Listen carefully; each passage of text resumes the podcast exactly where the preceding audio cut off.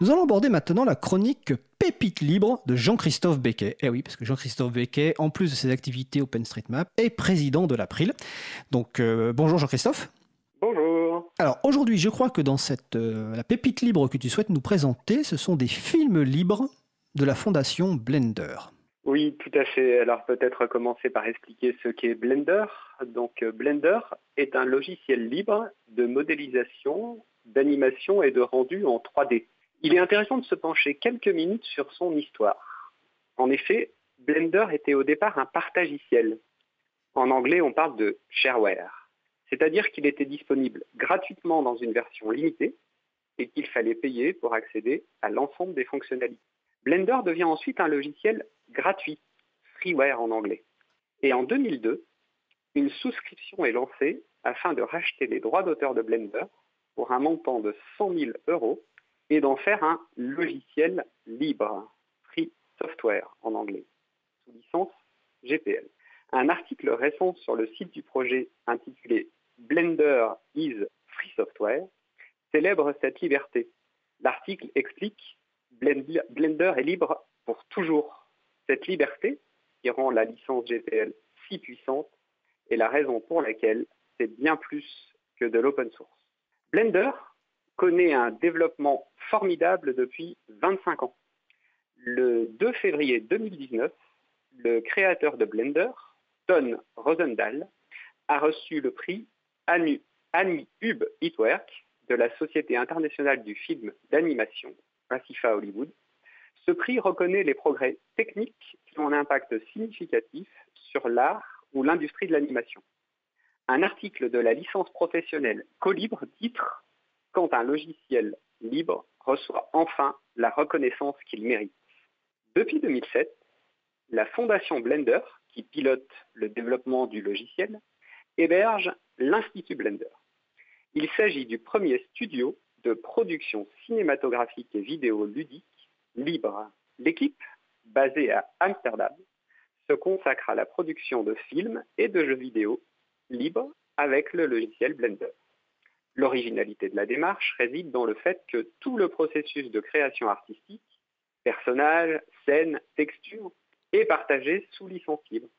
Aujourd'hui, la Fondation Blender a publié une dizaine d'œuvres de grande qualité. Citons quelques exemples. Le dessin animé Big Bug Bunny, qui réjouira les enfants de tout âge. Un autre court métrage, Cosmo l'Andromate, raconte l'histoire d'un mouton dépressif sur une île déserte. Il rencontre un vendeur excentrique qui lui propose de, changer de vie. Enfin, Spring, le dernier sorti, est une belle ode à la vie. Une jeune bergère affronte les esprits anciens pour permettre la venue du printemps. Le générique de fin de tous ces films affiche une licence Creative Commons by, c'est-à-dire qu'on peut les copier, les projeter dans toutes circonstances et aussi les modifier.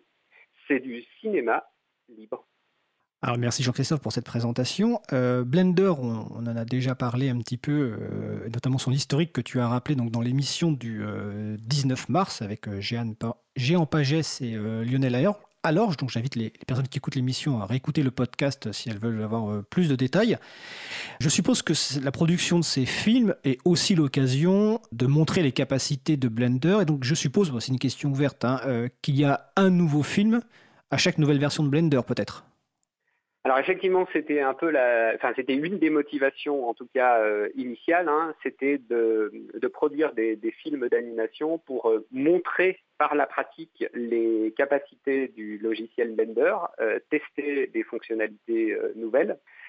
donc effectivement, depuis 2007, la fondation Blender sort environ un nouveau film tous les deux ans, et chaque fois, le, le défi c'est de euh, mettre en évidence les nouvelles fonctionnalités du, logiciel libre Blender. Et donc, euh, est-ce que tu, te souviens de la durée de ces films qui sont produits? Quoi, Alors oui, ce sont, des, ce sont, des, films très courts. Hein. Ce sont des courts métrages, donc de l'ordre de la dizaine de minutes.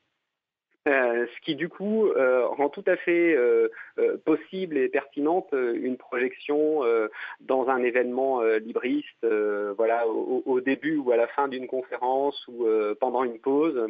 on peut proposer la projection d'un film libre de la, de la Fondation Blender. la licence le permet et le, format de, de l'ordre de la dizaine de minutes rend ça possible dans un grand nombre d'événements.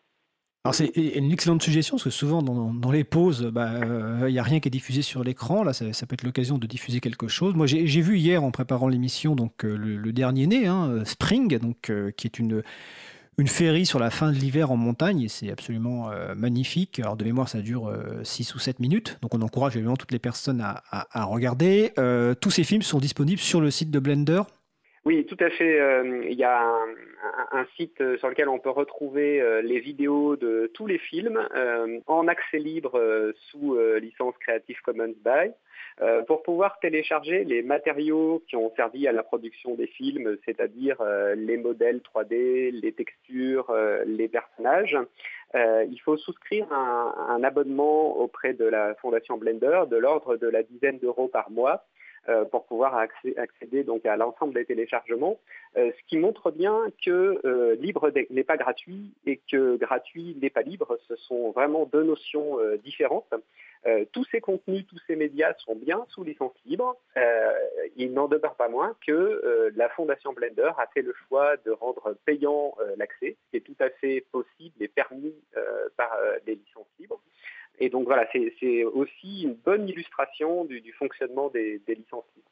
Les films, eux, sont euh, accessibles librement et gratuitement euh, dans leur version intégrale et en haute résolution euh, sur le site de la Fondation Blender.